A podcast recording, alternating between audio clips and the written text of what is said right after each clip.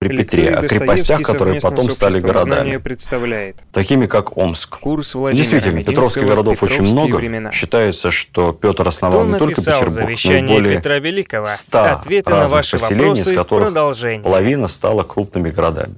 Ну, мы понимаем, что Петр их не строил, и не во всех из них, конечно, даже имел возможность побывать.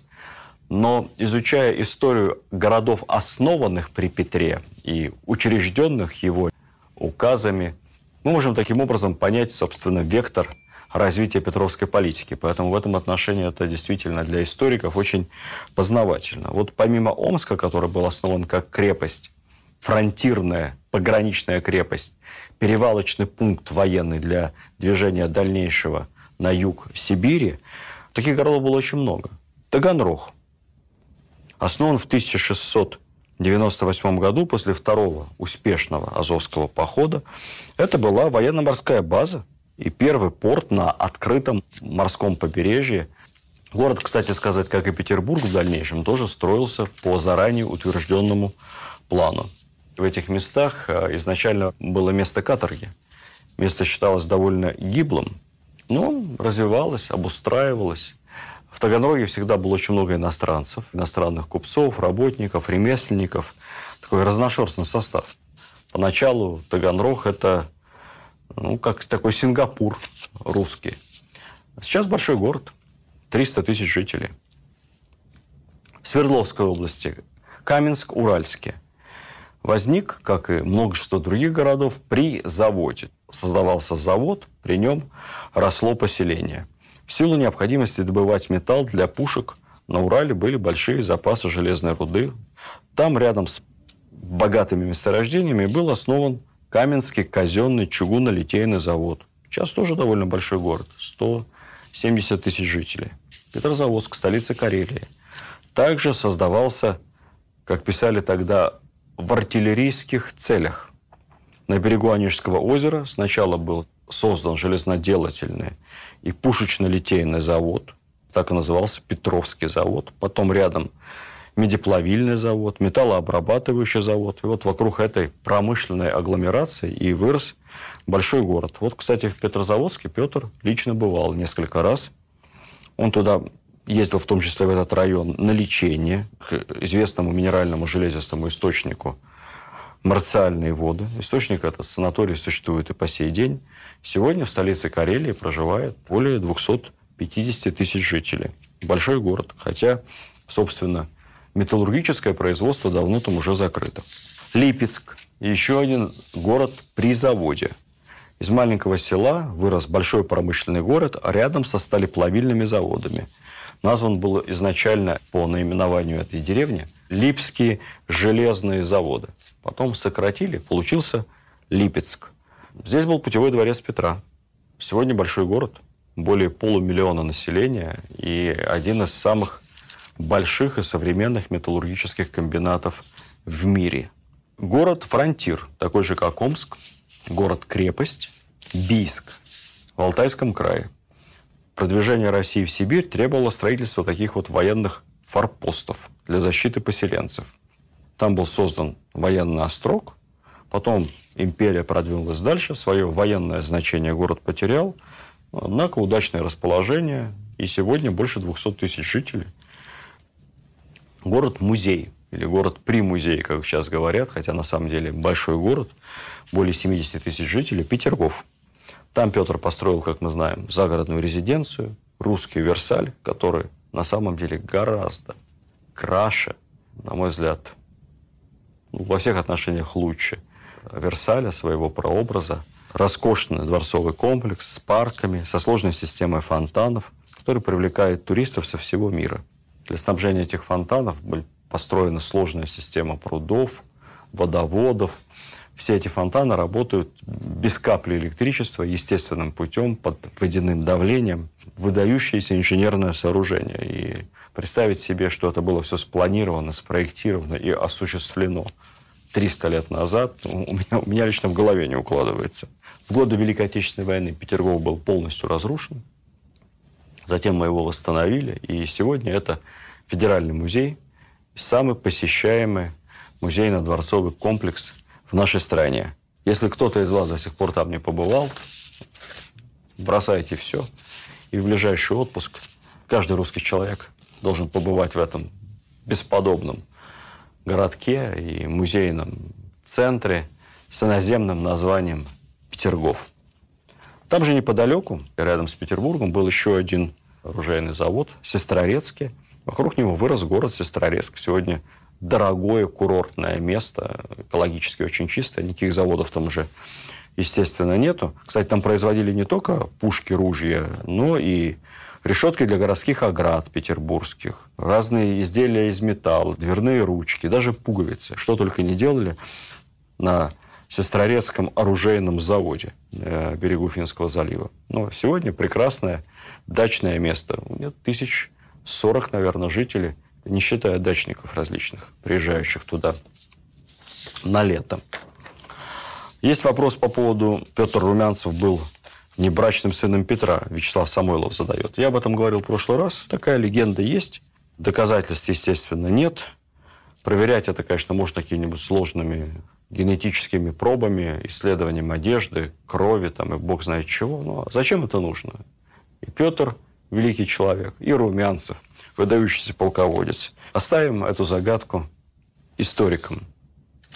Вот еще один наш зритель, скрывающийся за иностранным никнеймом Олом Дилан. Расскажите о знаменитом завещании Петра Великого. Это завещание – одна из самых известных подделок мировой истории, стоящая в одном ряду с протоколами сионских мудрецов или, например, с менее известной, но очень значимой в мировой истории подделкой, которая называется «Константинов дар». Кто не знает, в двух словах расскажу. Это грамота, которую якобы написал император Римской империи Константин Великий, адресуя ее римским епископам, грамота, где он папе римскому дарует духовную власть над всеми церквями христианскими – в том числе и над будущей Восточной Церковью, в которой он также закрепляет за ним право духовным образом окормлять, короновать герцогов, королей и прочих властителей на территории Западной Европы, а также закрепляет за римским папством земли, собственность, имущество, то самое, что будет впоследствии признано папской областью. Много столетий особые права Западной Римской Церкви, и имущественные, и духовные, опирались на вот эту грамоту Константина. Там такая история, что якобы Константин заболел проказой, ничто ему не помогало, он умирал. И только когда он принял крещение из рук некого служителя церкви, даровал этому служителю благодарность за свое волшебное исцеление все, что мог, включая свою императорскую корону, но служитель сей, не буду вам забивать голову его мифическим именем, сей служитель от светских даров отказался, за исключением, правда, земель вокруг Рима, Папской области. От короны отказался, от коня императорского, который ему Константин даровал, тоже милосердно отказался. А вот право короновать королей и особый статус Рима как центра христианства принять согласился. Вот от этого произошли особые полномочия римских пап западно-римской будущей католической церкви. Это все, конечно, подделка, фантазия и результат сложных политических игр и компромиссов в Западной Европе той поры.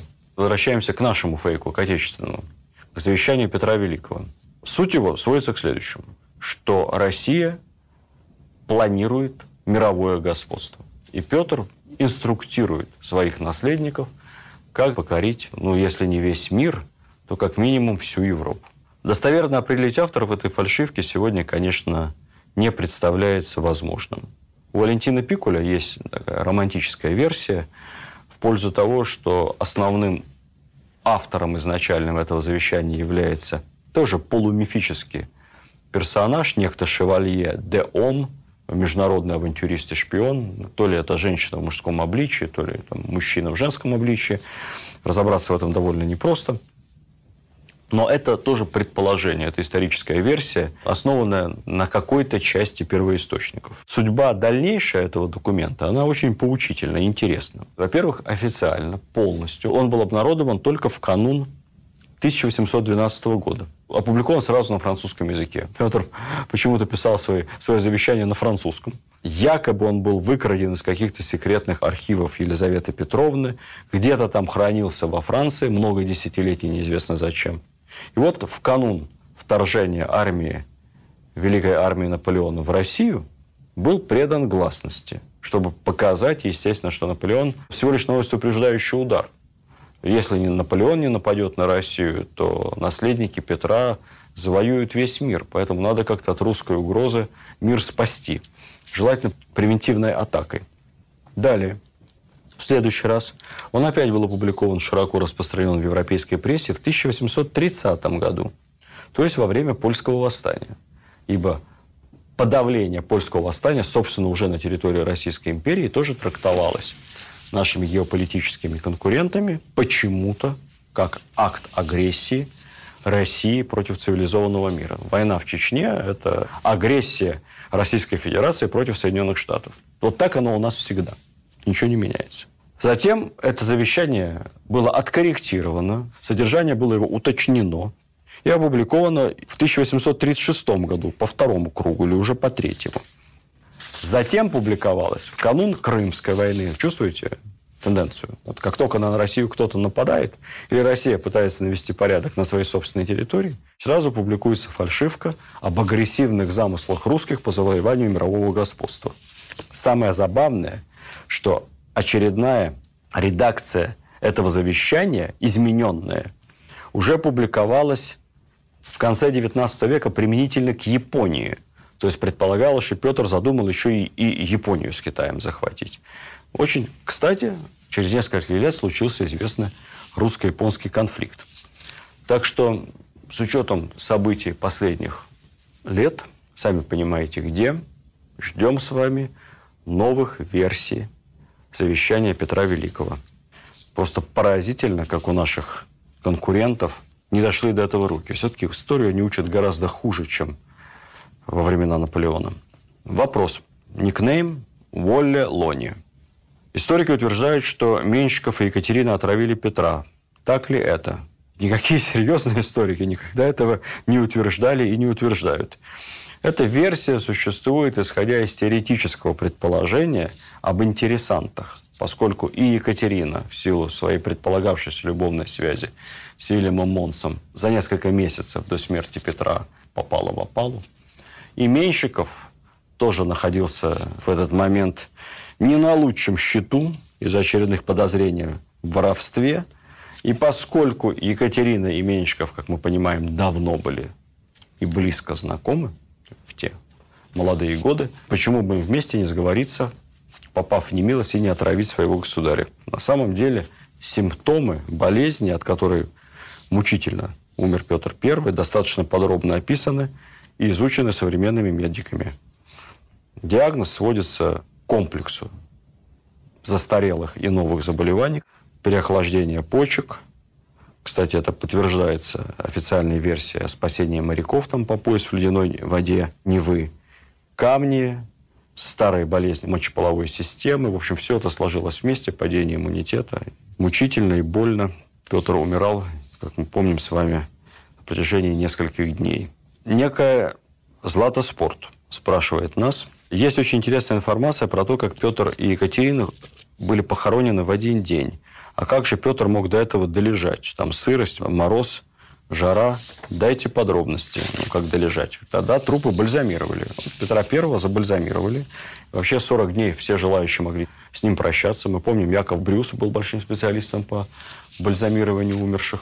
Труп не разлагался. Потом через 40 дней его закрыли в закрытый гроб. И далее этот гроб с телом стоял во временно возведенной тогда часовне внутри строившегося Петропавловского собора. Когда умерла его супруга Екатерина спустя два с небольшим года, ее тело тоже забальзамировали, и гроб поставили рядом, в часовне. И еще только через несколько лет, когда собор был уже достроен, императорская чета и была в один день торжественно погребена в специальном двойном склепе под иконостасом. Вопрос от некого Алика Петечкина. Феофан Прокопович, духовный птенец. Расскажите что-нибудь. Я об этом так вскользь говорил, когда говорил о птенцах гнезда Петрова. Феофан Прокопович интересный персонаж, необычный. Имена были раньше Феофан. Кстати, в миру Феофан Елеазар. Еще по заковыристи имя. Феофан Елеазар Прокопович родился в Киеве, в Малороссии. Семья его, правда, была из Смоленска, он из смоленских купцов. Сирота, воспитывался дядей. Дядя был образованным человеком, ректором Киево-Могилянской академии. Далее Феофан, получив теологическое образование в Киеве, учится за границей, много путешествует, работает по духовной линии в Польше, в Риме побывал. Что удивительно, знаете, такое случается часто. Прожив годы и проработав годы в Европе, вернулся большим патриотом земли русской. Ненавидел иезуитов, католиков, принял православие. До этого он был священником униатской ветви церковной, принял православие, стал преподавать, преподавать в академию. Там же познакомился с Петром. Петр попал каким-то образом на его проповедь, был впечатлен ораторским мастерством Феофана и, самое главное, масштабом его мышления, размахом мысли. Он почувствовал Феофане такого западника, но патриота при этом, сторонника европезации технической не духовной, технической европезации России, привлек его к своей реформаторской деятельности. С той поры Феофан Прокопович считается главным идеологом, разъяснителем петровских реформ. Он занял знаковый по сегодняшний день пост в духовной иерархии епископа Псковского. Знаете, кто сейчас Псковский митрополит? Один из умнейших, самых ярких деятелей современной русской православной церкви – владыка Тихон Шевкунов. Кто, если случайно не читал его книги «Не святые святые», немедленно возьмите, прочитайте. Это совершенно потрясающая светская книга о жизни церкви, монахов, деятелей церкви. Невероятно интересная и трогательная. Как и владыка Тихон, Феофан Прокопович был епископом Псковским. Но интересно другое, что и после смерти Петра он сохранил свои мощные позиции при дворе – пользовался большим влиянием и при Анне Иоанновне. Скончался уже в 1736 году. Вы знаете, историки до сих пор спорят о том, насколько эта фигура позитивная или отрицательная для истории Русской Православной Церкви, для истории России. Но, вне всякого сомнения, совершенно точно этот человек был очень яркий и очень талантливый. Никогда, вплоть до революции 17 года, ни один деятель русской церкви, ни один иерарх церковный, я не буду брать здесь святых старцев, так вот, ни один церковный иерарх не пользовался таким политическим государственным влиянием, как Феофан Прокопович. Вопрос еще один интересный от Лилии Уксигешевой. Я опускаю все комплименты в адрес вашего покорного слуги. А далее говорю, а были ли писатели-поэты в Петровское время? Были ли ученые? Кто занимался тогда наукой? в современном понимании этого слова писателей и поэтов в петровские времена не было. Ну, точнее говоря, они были. Конечно, люди писали. Я вам рассказывал, даже будущий фельдмаршал Шереметьев писал интересные путевые заметки во время своего путешествия по Европе, особенно по Италии. Татищев уже, правда, после смерти Петра писал свою версию истории государства российского. Конечно, и Феофан Прокопович, и Сильвестр Медведев, Симеон Полоцкий, Антиох Кантемир. Все они авторы большого числа и светских, и духовных произведений. Но они не были писателями в современном, вот в общественном смысле этого слова. Тогда вообще светская литература не была фактором общественной жизни. Если говорить речь о поэтах, то считается, что первым поэтом, стихи которого издавались, публиковались, был Василий Тредиаковский. Признаться, честно говоря, конечно, для современного уха, для современного читателя стихи что Тредиаковского, что Ломоносова, их читать трудновато. Ученые тоже, конечно, были. И Яков Брюс, и тот же токарь, который, конечно, совсем не токарь, а инженер-механик Петра Андрей Нартов. Но фундаментальная наука в те времена только зарождалась в России. Эти специалисты были прикладными учеными. Даже Академия наук, задуманная Петром, она ведь, собственно, создана была в полноценном смысле только после его смерти. Вопрос от Виргинии Людиной. Только что закончился сериал «Елизавета» по телевидению. Владимир Ярославович, что вы можете сказать по поводу этого фильма? Там несколько поднакручено. Я понимаю, что это художественное произведение, но ведь многие молодые люди изучают историю именно по художественным фильмам. Такой же вопрос задает и Йозеф Слотников. Что вы думаете по поводу современных экранизаций? Вы часто на них ссылаетесь. Когда я смотрю исторические фильмы с Черкасовым и Симоновым, я вижу государственных деятелей. Александра Невского, Петра Великого. А когда я смотрю всякую Елизавету или Екатерину, не могу не отделаться от впечатления, что передо мной ряженые. Нельзя сравнивать. Вы понимаете, советские фильмы, они ведь создавались не только как произведения высокой, безусловно, художественной ценности, они были идеологическим продуктом. Содержание имело в первую очередь идеологический посыл. А современные фильмы, не исключение и исторические, тем более сериалы, они создаются как продукт развлекательный, как продукт коммерческий, который должен притянуть широкого зрителя к экрану и желательно заставить его смотреть рекламу в рекламной паузе. Или же купить подписку, что предпочитаю я делать. Я уже много лет, наверное, лет 15, вообще не смотрю никакой телевизор. Я смотрю интересные телепередачи в записи. Не могу тратить время на просмотр рекламы. Ну или же купить подписку на платном ресурсе и смотреть, соответственно, историческое кино, сериалы там. Хотя есть и приятные исключения. Вы знаете, сериал «Борис Годунов». Он обладает, на мой взгляд, не только художественной, но и определенной идейной ценностью. Был еще сериал, может быть, менее яркий с художественной точки зрения, но тоже несущий определенные смыслы содержательные про Ивана Третьего, про его супругу Софью Палеолог.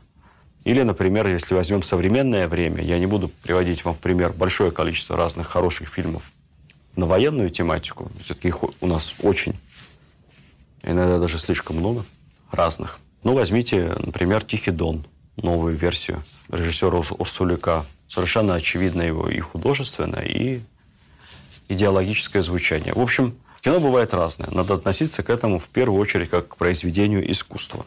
Конкретный вопрос. Давайте, пожалуйста, каждой лекции примеры фильмов и книг, в которых, на ваш взгляд, желательно по теме почитать и посмотреть. Я принимаю к сведению ваши пожелания – мы так, в общем-то, раньше делали. В конце многих лекций есть перечень использованной литературы, отдельный большой перечень в конце цикла, в том числе в конце цикла, по Петру Первому, все использованные литературы при подготовке лекции. Честно говоря, перечень фильмов я давать вам не буду, именно потому что они в разной степени исторически достоверны, у них разная художественная ценность, и это всегда будет носить какой-то характер вкусовщины с моей стороны, поэтому давайте кино вы смотрите то, которое вам нравится. Я иногда не удерживаюсь, что-то рекомендую. Простите, я тоже живой человек. Иногда говорю то, что нравится, за что всегда себя корил, особенно пока работал министром культуры. А вот книги, книги – это хорошо. Книги читайте. Такие списки мы делали и будем делать. За напоминание спасибо. Ольга Еланская спрашивает. Я прослушала весь курс о Петре – Молодец, Оля. Молодец. После похода на экскурсию в исторический музей с прекрасным гидом Антоном Махныревым. Приятно, когда люди хвалят конкретных людей. Хороший гид, значит. Но лекции у вас тоже суперинтересные, познавательные, эмоциональные. Вот единственное, не услышал об отношении к супруге Петра при Парижском дворе при втором посольстве. Там тоже были интересные моменты, как нам рассказывали – Екатерина не была в Париже, не была во втором посольстве, Петра не сопровождала, они переписывались. Петр полтора года в отъезде, длительные командировки. У них есть очень интересная, трогательная переписка. Ироничная. Петр, вы знаете, очень иронично переписывался. Такой у него стиль был. Человек был со своим чувством юмора, надо сказать, неплохим. Екатерина действительно ей интересовались и при Парижском дворе, и при других, потому что это была такая экзотическая девушка с учетом ее происхождения, как вы понимаете, более чем из низов.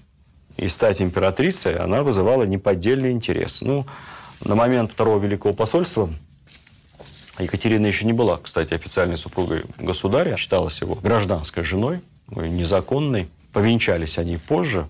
Ну, в общем-то, в Европе это было обычное дело. У многих государей были жены официальные, неофициальные, марганатические. Ничего там удивительного для европейского двора того времени не было. Вопрос не по содержанию, как говорится, а по форме. Часто спрашивают, где можно ваши лекции скачать, чтобы их слушать без интернета? Ответ простой. Есть приложение у лектория Достоевский. Приложение доступно для любого телефона, для любого носителя. Смартфона, айфона, в любой операционной системе. Так и называется, лекторий Достоевский. Очень удобный. Там, естественно, не только мои лекции, а весь огромный массив сотен и сотен лекций, которые размещены в лектории Достоевский, видеофильмов, много чего интересного. Скачивайте приложение, затем, находясь где-нибудь в бесплатном Wi-Fi, скачиваете лекцию, видеофильм, смотрите, где вам удобно без интернета. Удобно, экономно, высокое качество. Я, например, часто слушаю лекции, когда занимаюсь спортом, наушник вставил, материал скачан, качество превосходное. Совмещаем полезное с полезным. Ну и, наверное, еще один вопрос от Виктории Афанасьевой, связанный с романом Алексея Толстого «Петр I». Ну, что значит хороший роман? Там есть интересная линия, связанная с сестрой Петра Натальей. Хотелось бы узнать поподробнее о ее жизни и судьбе. Если будет возможность, пожалуйста, расскажите. Возможность есть. Рассказываю. Я, кстати сказать, всегда стараюсь поподробнее чуть рассказать об окружении наших государей-императоров, о родственниках, потому что это правильный вопрос, интересно. Мы ведь хотим, чтобы эта история была живой, чтобы они пред нами стояли как живые нормальные люди, а не как какие-то иконы э, или карикатуры из учебников истории. А у живых нормальных людей есть дети, жены, любовницы, любовники, родители, ну и, конечно, братья и сестры. Так вот, сестра Петра, Наталья, это единственная родная сестра государя, которая пережила младенчество. Она воспитывалась вместе с Петром, она разделяла его увлечения, его потехи. И, говорят, даже вместе с ним многократно посещала немецкую слободу. Сестра была любимая.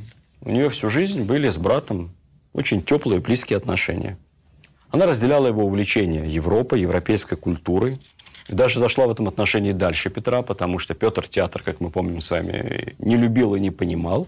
А вот Наталья увлеклась. При ней в Преображенском дворце начались театральные представления. И специальным указом императора трупе этого царского театра придворного были переданы, как было написано, все уборство из комедийной храмины, прежде размещавшейся на Красной площади в Москве, а также все комедиальное и танцевальное платье, которое было привезено несколькими годами ранее какими-то гастролирующими немецкими театрами, где-то там находилось. Есть даже сведения, что сестра что-то сочиняла и выступала в роли драматурга. После того, как Евдокию Лопухину постригли в монахи, воспитание царевича Алексея было отдано сестре Наталье. Позже туда же Петр отправит на обучение хорошим манерам, очевидно, русскому языку и так далее, и Марту Скавронскую, где она получит в крещении имя Екатерины. Ее крестным отцом, кстати, как вы помните, стал сам царевич Алексей, такая Санта-Барбара.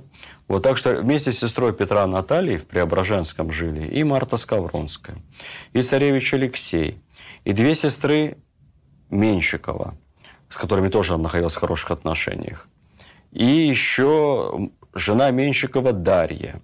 И э, старая любовница Петра, сестра жены Менщикова Варвара.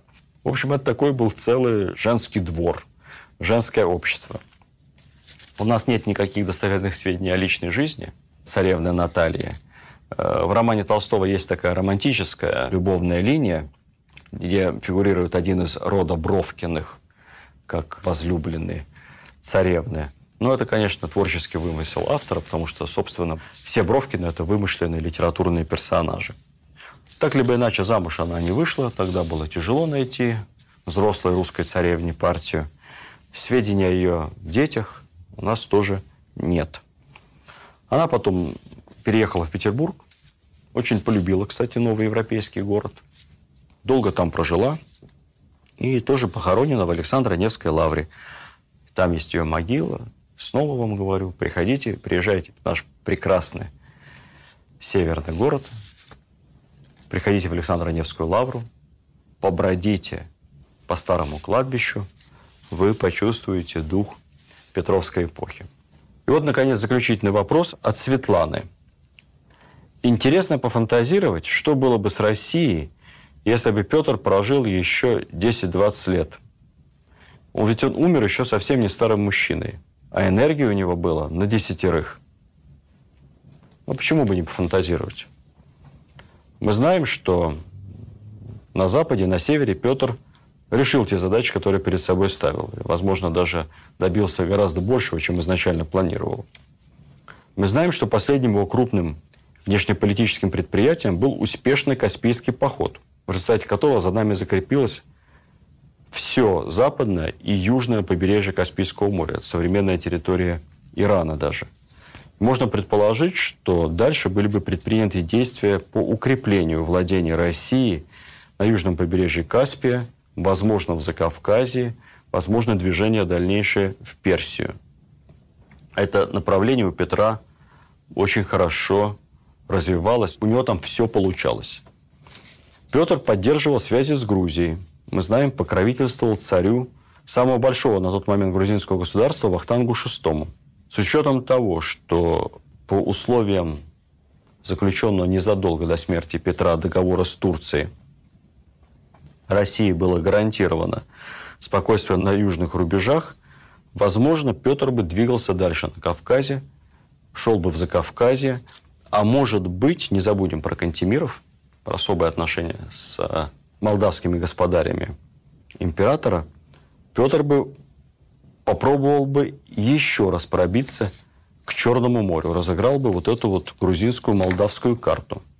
Мы говорили с вами еще и мадагаскарском проекте, невероятно смелом и неожиданном для Петра. Я уверен, что если бы Петр прожил еще 10-20 лет, у него возникла бы масса других, не менее ярких идей дальней экспансии, в том числе и на Тихом океане. Во внутренней политике точно бы продолжилась политика реформ. Возможно, так всегда бывает, логично, произошло бы очередное обновление элит. Ну и, конечно, интересный вопрос, вопрос династический – нам известно отношение Петра последние годы жизни с Марией Кантемир. Вот если представить себе, что у Петра появился бы ребенок от Марии Кантемир, Мария Кантемир все-таки княжна, если бы Петр развелся с Екатериной, женился на Марии, это был бы брак соответствующего уровня, значит, появился бы мальчик-наследник, плюс две дочери от Екатерины, Анна и Елизавета, Анна к тому моменту уже выдана замуж. Плюс не забудем внук, сын царевича Алексея. И самое главное, право Петра I, согласно его же закону, назначать наследником кого угодно. В общем, здесь сложилась бы такая интересная династическая ситуация, на фоне которой, поверьте мне, каждая «Игра престолов» и «Дом дракона» казались бы просто детским садом младшая группа, как говорится. Но, конечно, в одном можно не сомневаться. Если бы Петр не скончался скоропостижно, совсем еще молодым мужчиной, а, как правильно сказала наша слушательница, если прожил он еще лет 10-20, страна бы наша развивалась стремительно. Все то, что сделала впоследствии Екатерина II, было бы сделано на полвека раньше. И этот огромный фрегат, линейный корабль, под названием Российская империя, который своими руками построил и мореплаватель, и плотник Петр Великий, паруса бы его надулись, он обрел бы совершенно иную крейсерскую скорость, и, безусловно, наша страна бы пошла по пути реформ, модернизации, стремительного развития гораздо-гораздо быстрее. Но, увы, история не знает сослагательного наклонения. Получилось то, что получилось. И даже за то, что Петр успел создать за свои 53 года жизни, даже за это должны быть ему бесконечно признательны.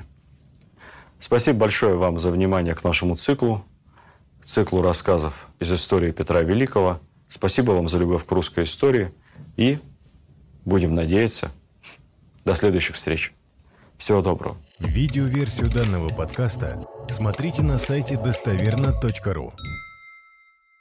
Лекторий Достоевский совместно с Обществом знания представляет Курс Владимира Мединского «Петровские времена». Кто написал завещание Петра Великого? Ответы на ваши вопросы. Продолжение. Дорогие друзья, добрый день. Сегодня наша встреча посвящена ответам на ваши вопросы. Снова и снова говорю, что с большим удовольствием и с пользой читаю ваши комментарии, вопросы, письма. И зачастую темы, которые вы нам подсказываете, формируют то, как развивается наш лекционный курс. Вопросы, которые вы нам задаете в комментариях, мы не успеваем на них ответить по ходу создания лекции. Решили специально сделать пару выпусков, посвященных ответу на наиболее интересные ваши вопросы по времени, по эпохе Петра Первого. Вопросы, с вашего позволения, буду зачитывать, а ответы, как обычно, рассказывать. Видеоверсию данного подкаста смотрите на сайте достоверно.ру.